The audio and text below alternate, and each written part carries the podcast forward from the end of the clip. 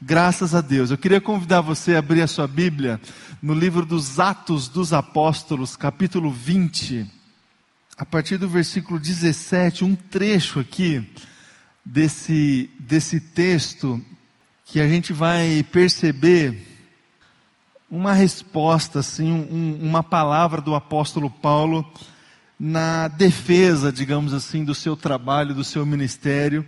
Eu queria é, me atentar a esse trecho aqui do texto e extrair desse trecho uma chave, assim, para que a gente possa entender outros textos desse livro dos Atos dos Apóstolos, para a gente poder também retirar é, da palavra do Senhor alguns desafios que nós temos para a nossa vivência é, comunitária, né? nossa vivência como igreja. Então, Atos capítulo 20, a partir do versículo 17, eu vou ler só até o versículo 20, o texto que diz assim: De Mileto, Paulo mandou chamar os presbíteros da igreja de Éfeso. Quando chegaram, ele lhes disse, Paulo dizendo: vocês sabem como vivi todo o tempo em que estive com vocês, desde o primeiro dia em que cheguei à província da Ásia. Versículo 19. Servi ao Senhor com toda a humildade e com lágrimas, sendo severamente provado pelas conspirações dos judeus. Versículo 20. Vocês sabem que não deixei de pregar a vocês nada que fosse proveitoso, mas ensinei tudo publicamente e de casa em casa. Eu vou repetir essa segunda parte aqui do versículo 20. Mas ensinei tudo publicamente e de casa em casa. Vamos orar? Feche teus olhos mais uma vez. Vamos orar. Muito obrigado, Jesus, pela tua palavra.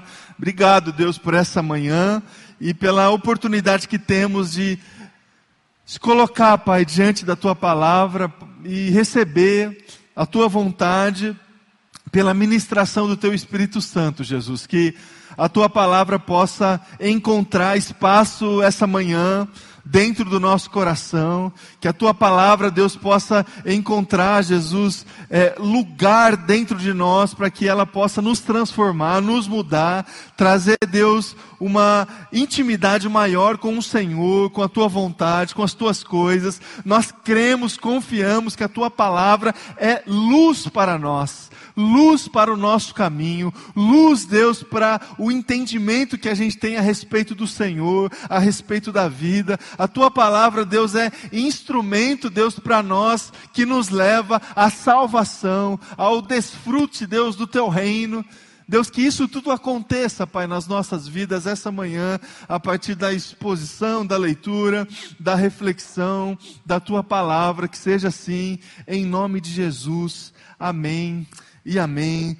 Graças a Deus. Meus irmãos, é, quando a gente olha assim para o livro dos Atos dos Apóstolos, logo vem algumas experiências, alguns textos mais conhecidos assim desse livro, sobretudo aqueles textos iniciais de Atos dos Apóstolos. Atos capítulo 1, quando Jesus ainda está em cena, quando Jesus está ali ainda finalizando um momento, uma conversa que havia sido iniciada no final dos evangelhos, capítulo 2, quando Jesus já voltou para o Pai e a promessa que ele havia feito poucos momentos antes, que ele iria enviar o Espírito Santo do Senhor, de fato se cumpre. Na experiência de Pentecoste, ali em Atos capítulo 2, o Espírito Santo desce sobre os discípulos, sobre as pessoas, e ali eles têm uma experiência sobrenatural com o Espírito Santo do Senhor. E ali a gente, o entendimento que a gente tem quando nós estudamos os textos do, do Novo Testamento, especialmente o livro do, dos, dos Atos dos Apóstolos, ali marca o início da igreja. O início é, dessa, dessa comunidade, a princípio judaica convertida. Né? Jesus estava completamente envolvido e se relacionando especificamente com os judeus, com esse povo é, que é, foi descrito no texto que nós lemos no início desse culto. Esse povo que vem é, participando, desfrutando do cuidado de Deus, obedecendo, desobedecendo, é, se relacionando com Deus, os judeus. Jesus está entre os judeus e prega a sua mensagem.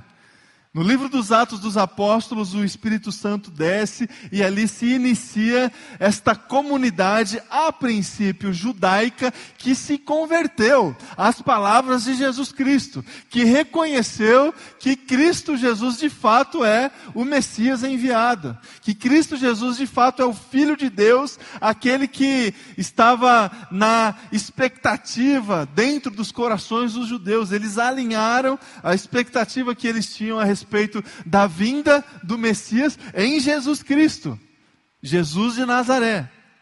Depois, esse evangelho se expande, esse evangelho inunda e rasga, digamos assim, os limites é, nacionais da comunidade judaica, e através do apóstolo Paulo, esse evangelho, essa mensagem de Jesus vai até os gentios.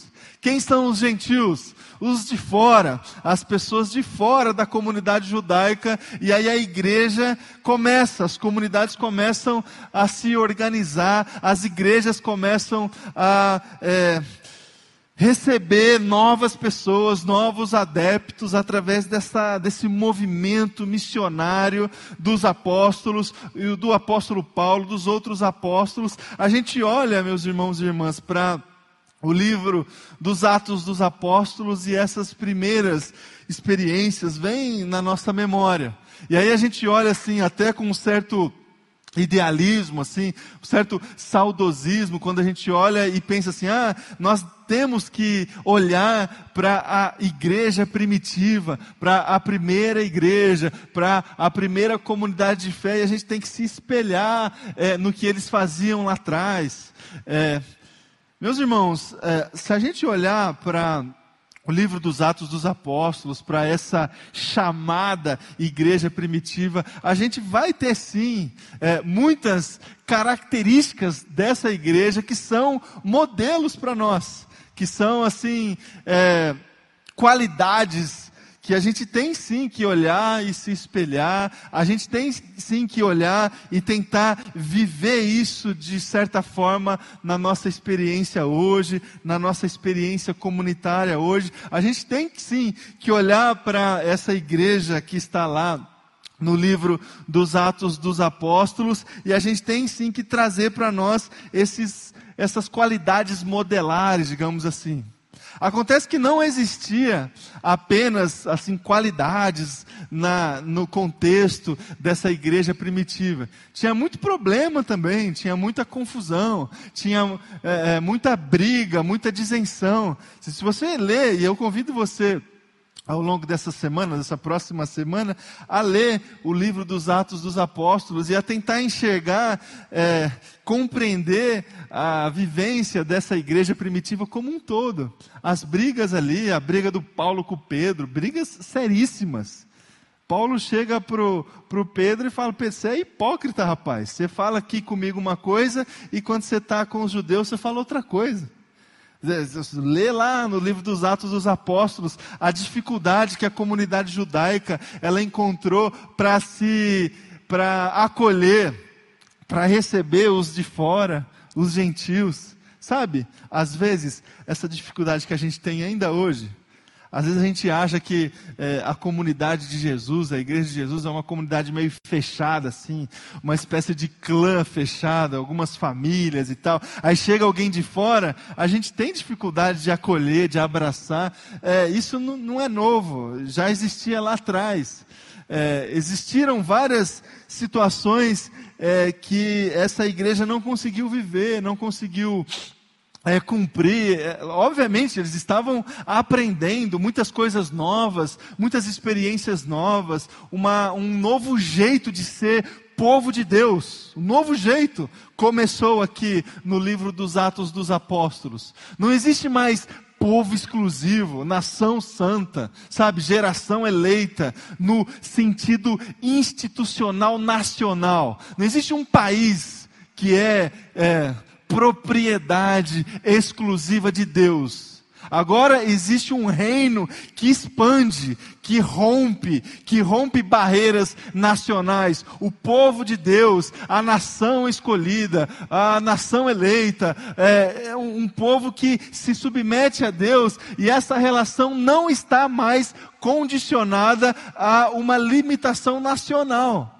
O povo de Deus pode ser judeu, se o judeu se converter a Cristo. Pode ser gentil também, pode ser romano, pode vir do Império Romano, pode ser grego, pode ser de qualquer nacionalidade, desde que essa pessoa se submeta à palavra e ao Evangelho.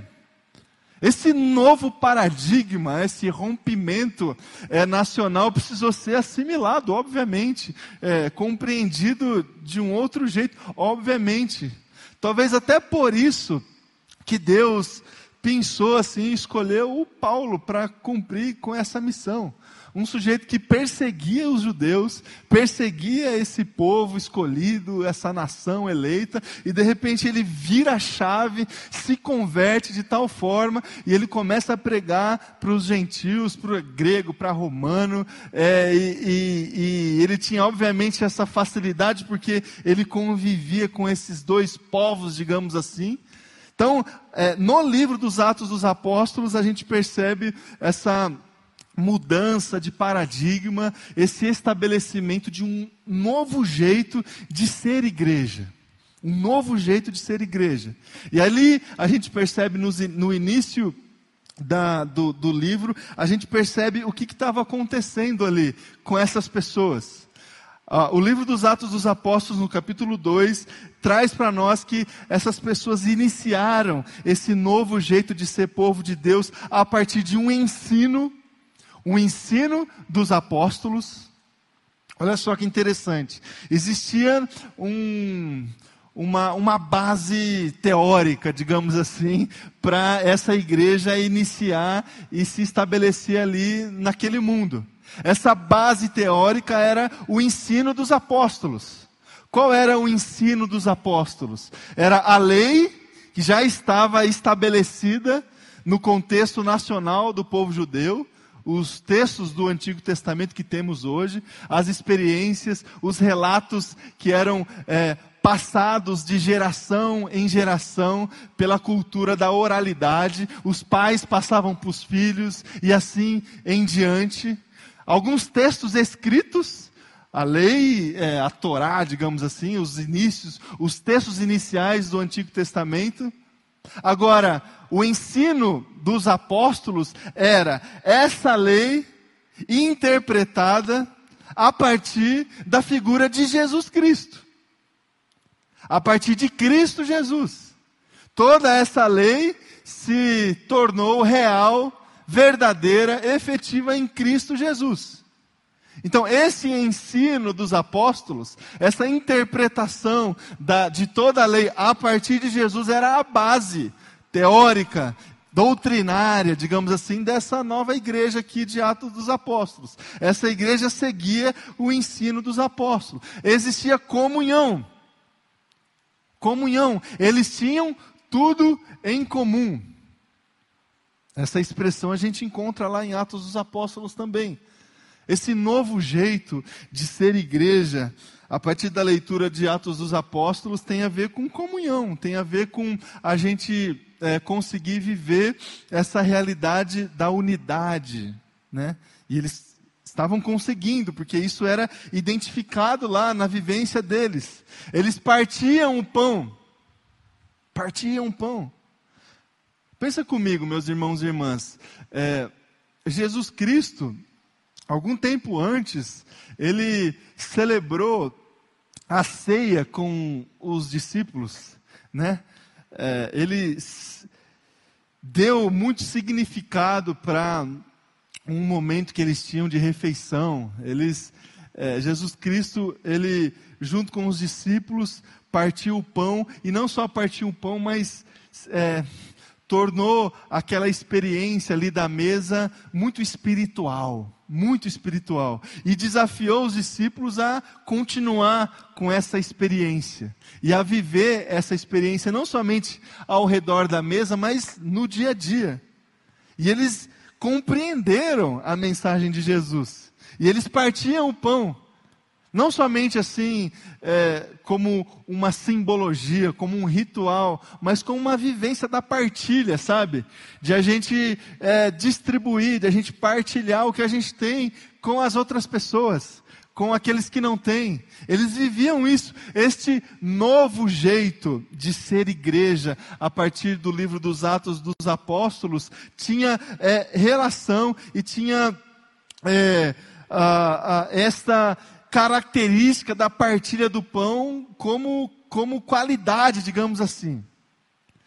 Existia também, é, como característica dessa igreja, a questão da adoração. Eles louvavam a Deus. Está lá em Atos capítulo 2. Não é só uma ação social, essa vivência comunitária como igreja. Não é só a gente partir o nosso pão, a gente viver uma, é, uma espécie de, é, de sociedade ideal, onde as pessoas é, distribuem o que têm, onde as pessoas partilham o que têm. Isso tem a ver, mas existe uma realidade espiritual, transcendente na experiência comunitária. Louvor a Deus, adoração, oração.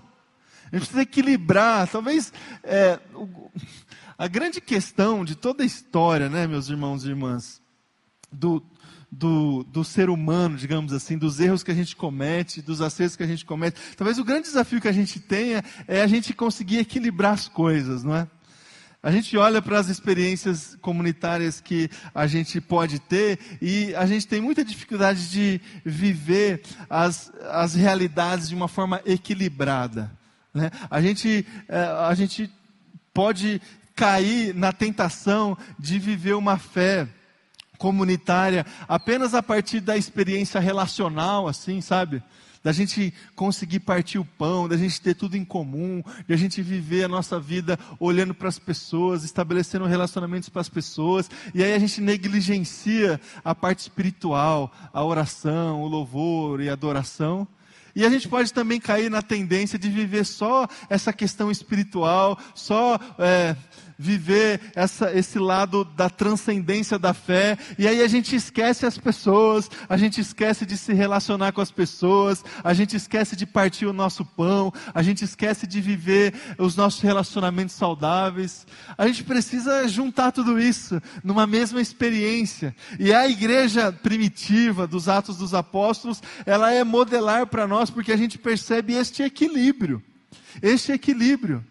Eles experimentavam milagres do Senhor, pessoas se convertiam, pessoas é, eram curadas é, de uma forma espetacular, milagrosa, mas eles conseguiam atender também às demandas sociais, eles conseguiam ter, e aqui está algo que a gente quase não tem hoje em dia, na minha opinião. Eles conseguiam ter a simpatia de todo o povo a simpatia de todo o povo. Olha só que incrível. As pessoas de fora olhavam para essa comunidade e eles tinham simpatia, eram simpáticos. Ah, hoje em dia, meus irmãos, a gente tem muita dificuldade, né? De a gente, é, de a gente obter essa simpatia dos de fora dos de fora. Eu não sei qual que é a leitura que você tem, mas a leitura que eu tenho é que assim a igreja evangélica hoje é, no nosso país é uma igreja que cresceu demais, é, pelo menos assim institucionalmente falando. A, as igrejas estão é, esse ano não, mas é, se a gente olhar assim, as igrejas estão cheias, tem igreja para todo lado. Você anda no bairro, você anda nas avenidas principais aí dos bairros, tem igreja para todo lado. Uma igreja que cresceu é, em número, a gente não sabe é, dizer em outros termos, mas assim, eu percebo que quem não faz parte, sabe? Quem não é, eu não sei se essa pessoa tem simpatia, assim, sabe? É, por nós, porque é nós, né? Que quem está de fora não importa se você é presbiteriano, se você é assembleiano, se você é da comunidade do pulo de Jesus, não importa, você é evangélico. Não importa. Quem está de fora não conhece, não sabe a história, não conhece as diferenças. É todo mundo evangélico, todo mundo é, é, protestante, não é? E eu não sei, meus irmãos e irmãs, se os de fora eles possuem essa simpatia. Eu não sei, porque assim, a gente vive um, um, um, um, evangelho tão, tão violento, entre aspas, assim, no discurso num, um evangelho que não acolhe as pessoas, um evangelho que, que mais separa do que junta, um evangelho que mais, é, que mais discrimina do que, do que ama, um evangelho que mais pede, pede, pede, pede do que dá. A igreja, hoje em dia, para a sociedade, é uma instituição que mais, é, que é vista, obviamente, pelos de fora, uma instituição que mais pede dinheiro do que dá dinheiro. Não é? É, é uma, é uma conta completamente invertida. E aí o, o estigma fica e, e, a gente acaba que não é, conquistando, digamos assim, essa simpatia é, das, das, das outras pessoas. Então, essa igreja dos Atos dos Apóstolos era essa igreja que tinha algumas características, sim, modelares. Ela tinha uma postura definida, a postura da obediência. Obediência. Obediência ao ensino dos apóstolos, obediência a, a, uma certa liderança orgânica que foi constituída ali dos apóstolos, do apóstolo Paulo e, sobretudo, dos ensinos de Jesus Cristo. Se a igreja tinha um conteúdo muito bem definido, as experiências de Jesus estavam ali frescas ainda na memória deles, frescas ainda na memória, afinal de contas, muitos é, participaram ali da, da, da, daquilo que Jesus fez. É, esse era o conteúdo, a vida de Jesus, as experiências de Jesus. Conteúdo, e não é assim. Hoje, essas experiências, elas chegam para nós pela letra, né? pela escritura, pela palavra que está ali, texto, escrito e tal. Não é só a letra, não é só a, a, um, um, narrativas constituídas. Hoje o que a gente tem é narrativa. É, eles, eles tinham memória, memória. Por isso que é, a gente precisa viver a nossa fé a partir das nossas experiências. A gente precisa alinhar a palavra de Deus às nossas experiências e ter como palavra de Deus aquilo que Deus fez conosco. Quando a palavra de Deus se tornou real na minha vida, ela deixou de ser letra e passou a ser vida. Passou a ser é, alguma coisa que fortalece o meu coração. Se ela for só letra, só narrativa, só texto escrito, ela não vai servir para nada. Inclusive, ela vai muito mais me matar do que trazer vida para nós. O apóstolo Paulo disse isso. A letra mata, mas o espírito vivifica. Então, só letra, o conteúdo que essa igreja dos Atos dos Apóstolos é, possuía era a memória, as experiências de Jesus Cristo. A gente precisa é, guardar no nosso coração as experiências que a gente tem com Deus e com a Sua palavra e ter essas experiências como o Evangelho de Jesus para nós. Não é que a gente vai adaptar a palavra a partir de nós. Não. Obviamente que não. Mas a gente vai criar marcos assim na nossa história, é, referências na nossa história. Quando é que foi que a palavra de Deus se tornou real para mim? Quais foram as experiências que eu tive de cuidado, de transformação, de conversão, de milagre? Quais foram essas experiências? Essas experiências servem para mim como o conteúdo da minha fé. E eu devo continuar na minha vida a guardar essas experiências, a ter novas experiências, a se submeter a, a essa palavra para que ela se torne cada dia mais real para mim, vida para mim. Isso acontecia lá nos Atos dos Apóstolos com a comunidade de Jesus. O conteúdo era o Evangelho. Eles tinham na memória os milagres, mas eles viviam o milagre. Não era só memória, não era só história, era vida, vida que acontecia no presente. A ação dessa igreja era completamente natural, completamente natural. É, não existia ainda os vícios institucionais. Eles passaram a existir, obviamente, depois de um tempo. Se a gente começar, se você ler algumas, alguns trechos de algumas cartas que Paulo escreveu a, algumas comunidades que foram é, constituídas nesse tempo, no primeiro século, a gente já começa a perceber vícios institucionais, sabe? Coisa assim que a gente vive até hoje na igreja. É, dificuldade de se organizar, liderança, gente que está pregando o evangelho que não é evangelho.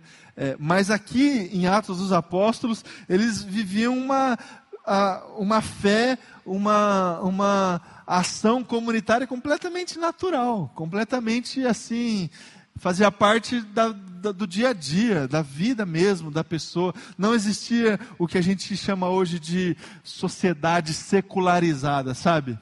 Que a gente departamentaliza tudo na nossa vida, que a gente ah, vive uma, uma realidade no nosso trabalho, outra realidade dentro de casa, outra realidade dentro da igreja, e a gente convive como que quase é, fazendo assim malabarismo, sabe? Tentando conciliar realidades distintas nas nossas vidas. Isso é a sociedade nossa de hoje, uma sociedade secular, que a igreja não tem relação com o que as pessoas fazem fora dela. Aqui dentro é uma coisa, lá fora é outra história. É uma sociedade secularizada. É muito difícil viver assim. É, eles não tinham esse problema. Até porque não existia ainda essa noção institucional da igreja. Até por isso que eles viviam a sua espiritualidade, a sua vivência comunitária especialmente dentro dos lares, dentro das casas. E está aqui o que eu gostaria de trazer para o teu coração essa manhã. Ah, o ponto focal, digamos assim, é, que eu gostaria de trazer a atenção sua, que está aqui, a atenção sua que está em casa, para o texto, e esses textos aqui de Atos dos Apóstolos é justamente essa a, igreja primitiva, a igreja de Atos dos Apóstolos, ela vivia toda essa realidade que eu estou descrevendo aqui para vocês, e o local da vivência, do ensino, da partilha, da naturalidade do ser, o local era a casa. Eles faziam isso de casa em casa. Olha só alguns textos do que a gente pode extrair aqui do livro dos Atos você não precisa abrir, só acompanha comigo. Capítulo 2: De repente veio do céu um som como de um vento forte e encheu toda a casa, a casa na qual estavam reunidos. Você já parou para pensar nesse, nesse texto aqui? A gente acha que a experiência de Pentecoste foi ali dentro da catedral, né, dentro do templo, ou num lugar específico de evento. A gente acha que foi assim, não é? Na conferência do Espírito Santo, na conferência missionária. Não, o Espírito Santo encheu toda a casa onde eles estavam reunidos. Em outro, te, em outro texto, partiam um pão em suas casas e juntos participavam das refeições. Capítulo 8, Saulo, por sua vez, devastava a igreja indo de casa em casa. Olha só, o diabo, para é, enfrentar essa igreja primitiva, usava as pessoas de casa em casa. Paulo ia nas casas das pessoas perturbar antes de se converter. Interessante isso. Ele não. É, o local era a casa, o local da comunidade era dentro da casa. Capítulo 12. Percebendo isso, ele se dirigiu à casa de Maria, mãe de João, é, de João Marcos, onde muita gente se havia havia reunido e estavam orando. Na casa da Maria, mãe de, do João Marcos. Capítulo 16. Se os senhores me consideram uma crente no Senhor, venham ficar em minha casa. Então levou para sua casa, serviu-lhes uma refeição com todos os de sua casa, alegrou-se muito. Capítulo 20, de casa em casa, o texto que a gente leu. Meus irmãos e irmãs, é, grande característica modelar, exemplar, que a gente pode extrair da igreja primitiva, na minha opinião, é essa. Essa igreja, ela acontecia dentro da casa das pessoas. Não era assim uma estratégia ministerial, sabe, como a gente tem hoje. Ah, vamos se organizar aqui é, dentro da nossa comunidade, vamos construir aqui uma organização ministerial para que reuniões aconteçam dentro dos lares. Isso é importante, é, muito importante as reuniões que acontecem nas casas das pessoas, existe mais intimidade, existe mais acolhimento, mas o que, o que eu percebo lendo esse texto aqui dos Atos dos Apóstolos é que essa experiência ela é maior do que uma reunião ministerial. Ela deve ser maior. Deve ser maior. O local onde a gente precisa onde a gente deve construir toda a concepção que temos a respeito da igreja, da comunidade, é dentro da nossa casa. Dentro da nossa casa. A gente não costuma dizer assim, ah, educação se aprende em casa, não é?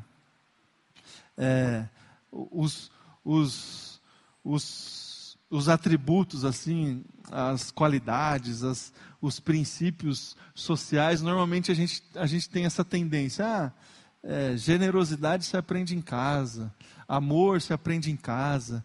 Isso é, isso é verdade, meu irmão e minha irmã. A gente aprende em casa. E olha, eu digo, ah, eu digo mais: igreja se aprende em casa. Ser igreja se aprende dentro de casa. Dentro de casa o, a, a reunião, o ajuntamento é, é crucial, é base para a nossa fé.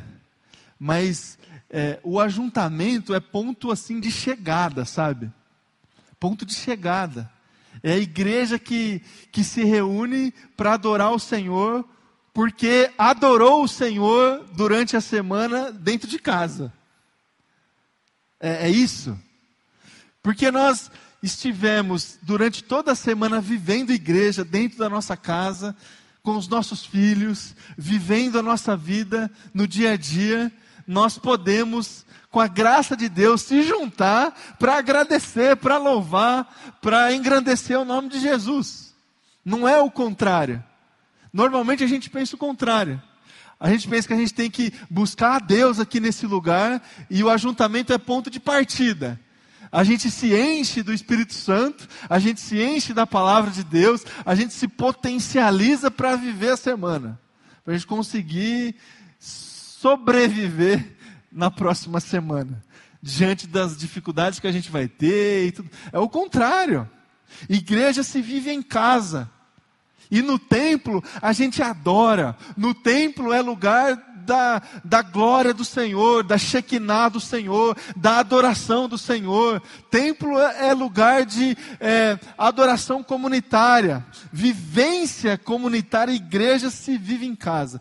E olha, nós temos esse ano, é, nós temos tido, né, na verdade, esse ano, a grande, uma grande oportunidade de rever muita coisa, né? Esse chamado novo normal aí, né? Novo normal. Uh, o que é o novo normal? São as coisas que mudaram por conta do contexto atual. O, o que mudou é, é o novo normal. E muita coisa mudou na nossa experiência como igreja. Muita coisa mudou. Nós estamos aqui hoje tendo um culto dividido. Tem pessoas aqui é, é, poucas pessoas aqui, normalmente tinha, deveria ter mais pessoas, ou pessoas de todas as faixas etárias, os idosos, crianças. É muito, é, muito ruim assim a gente ter uma igreja sem todo mundo, sem criança é, bagunçando, não é? Nunca pensei que ia falar isso. Mas falei. Só tem um meu aqui, está dormindo, não está nem bagunçando. E a Alice, esqueci da Alice, a Alice está lá também. É ruim, assim, é muito ruim não ter todo mundo, não ter os idosos, os idosos nos recebendo ali na porta, como sempre fazem. É um ano diferente, um ano realmente desafiador. E eu temo, meus irmãos e irmãs, que a gente caia assim numa tentação de desaprender o que é ser igreja ao longo desse ano, sabe? Quando a gente, eu temo que algumas pessoas vão se acostumar a, a viver uma vida sem essa experiência aqui, sem essa experiência comunitária, sem essa experiência é, é, de ser igreja de Jesus, porque exatamente limitava a experiência comunitária a um ajuntamento como esse. E se eu limito a minha experiência comunitária a um ajuntamento como esse, é só eu me acostumar a viver sem, sabe? Se igreja para mim é somente estar aqui junto com outras pessoas, para eu viver sem isso aqui, é só eu me acostumar a viver sem. Eu é, adiciono na minha agenda no domingo de manhã outras coisas, outras vivências. Eu vou para o parque, eu vou. É, fazer outras coisas com a minha família, se igreja para mim for só isso aqui. Acontece que não é. Não é. Igreja eu vivo dentro da minha casa. Igreja eu vivo no meu dia a dia. E nós temos a oportunidade, este ano, de ter, é, de refletir muito sobre isso. Porque nós temos, uh, nós não estamos com essa experiência comunitária completa. Agora, o que sobrou? O que sobra quando tirou de nós essa experiência aqui? Tem que sobrar alguma coisa, tem que sobrar a igreja, tem que sobrar o ser igreja. A adoração tem que continuar. O ensino dos apóstolos tem que continuar. A comunhão tem que continuar. O partir do pão tem que continuar. Porque tudo isso acontecia lá na igreja primitiva, de casa em casa, sem ajuntamento institucional, sem culto agendado, sem programação, sem conferência, sem ministério, sem nada disso que nós acostumamos a chamar de igreja. Eles não tinham. Eles só tinham a relação com Deus e com as pessoas que acontecia dentro das casas. E isso era a igreja, e Deus acrescentava diariamente novas pessoas. Como? Fazendo a classe de catecúmenos, é, sabe? Batizando aqui institucionalmente. Não, as pessoas começavam a chegar dentro das casas. E não tinha marketing, sabe? Não, não, tinha, não tinha panfletagem, não tinha é, rede social, não tinha. É, era a ação da igreja, a ação natural da igreja, das pessoas. A gente precisa reaprender, meus queridos, a viver essa realidade aqui de igreja. Reaprender a viver é, uma adoração é, que não dependa de questões institucionais. Se a gente olhar para a nossa, nossa realidade hoje em dia, a gente vai precisar é, enfrentar essas questões. Primeiro, uma questão institucional clara, clara. E aí a gente precisa fazer uma distinção muito madura aqui, porque senão a gente vai jogar tudo fora, né? Sabe? Quando a gente joga o que não deve fora. Existe uma realidade institucional que ela é positiva. Não é, não é toda negativa. É, a gente precisa sim se organizar. E essa igreja primitiva aqui se organizou. É, não, tem jeito, não, não existe assim a possibilidade de a gente viver é, pelo menos a partir das nossas limitações humanas, uma espécie de cristianismo da anarquia, sabe? Sem liderança, sem, sem organização, não dá. É, se todo mundo fosse santinho assim, sabe? Como Paulinho, por exemplo, até acho que dava. Mas não é, né, gente? Nós não somos santinhos, é, somos pecadores. Somos, a gente erra, a gente faz coisa errada, então não, anarquia não dá. É, tem que organizar. Tem que, então tem, tem um lado institucional importante, mas a gente precisa enfrentar essa realidade para não condicionar a nossa fé e a nossa vivência comunitária à, à instituição. Precisa enfrentar essa realidade, porque senão é, a gente tem um, uma frustração na nossa vida, na nossa caminhada, a gente aprende a viver sem a instituição. Aí a gente entra nessa de ser igreja sem igreja, sabe? Os, os desigrejados. Tem até essa.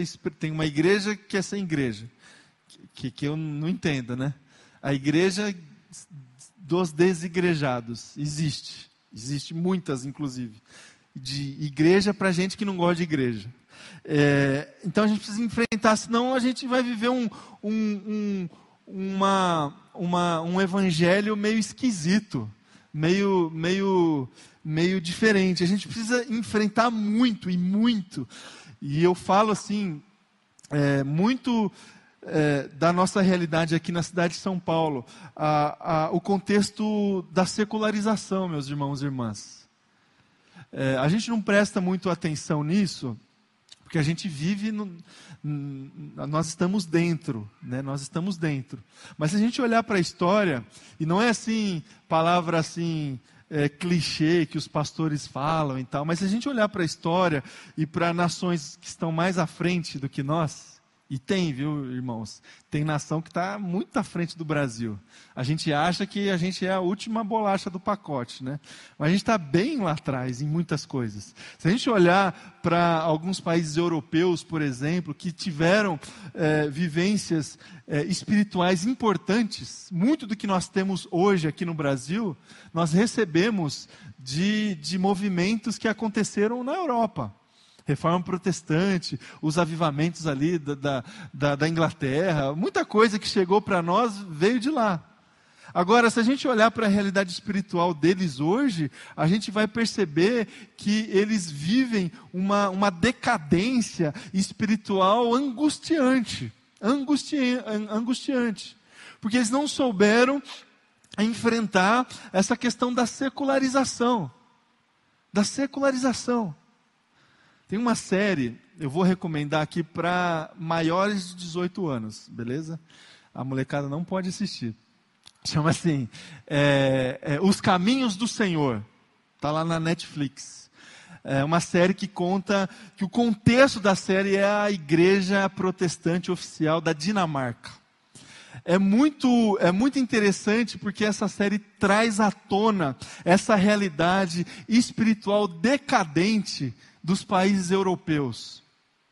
E essa decadência tem muito a ver com a questão da secularização, dessa, dessa vivência espiritual que não é inteira, que não é completa, que é só parte, sabe? Que só preenche um espaço na agenda, que só preenche uma cultura familiar. Então, é, eu trago o meu filho para a igreja para batizar, porque eu aconteceu comigo. Meu pai me trouxe. Isso eh, passa de geração em geração até enfraquecer e não existir mais. Porque não é vida espiritual, é ritual, é, é calendário, é agenda. A questão da secularização em cidades grandes, como a cidade de São Paulo que a gente vive, é uma questão muito forte, muito forte.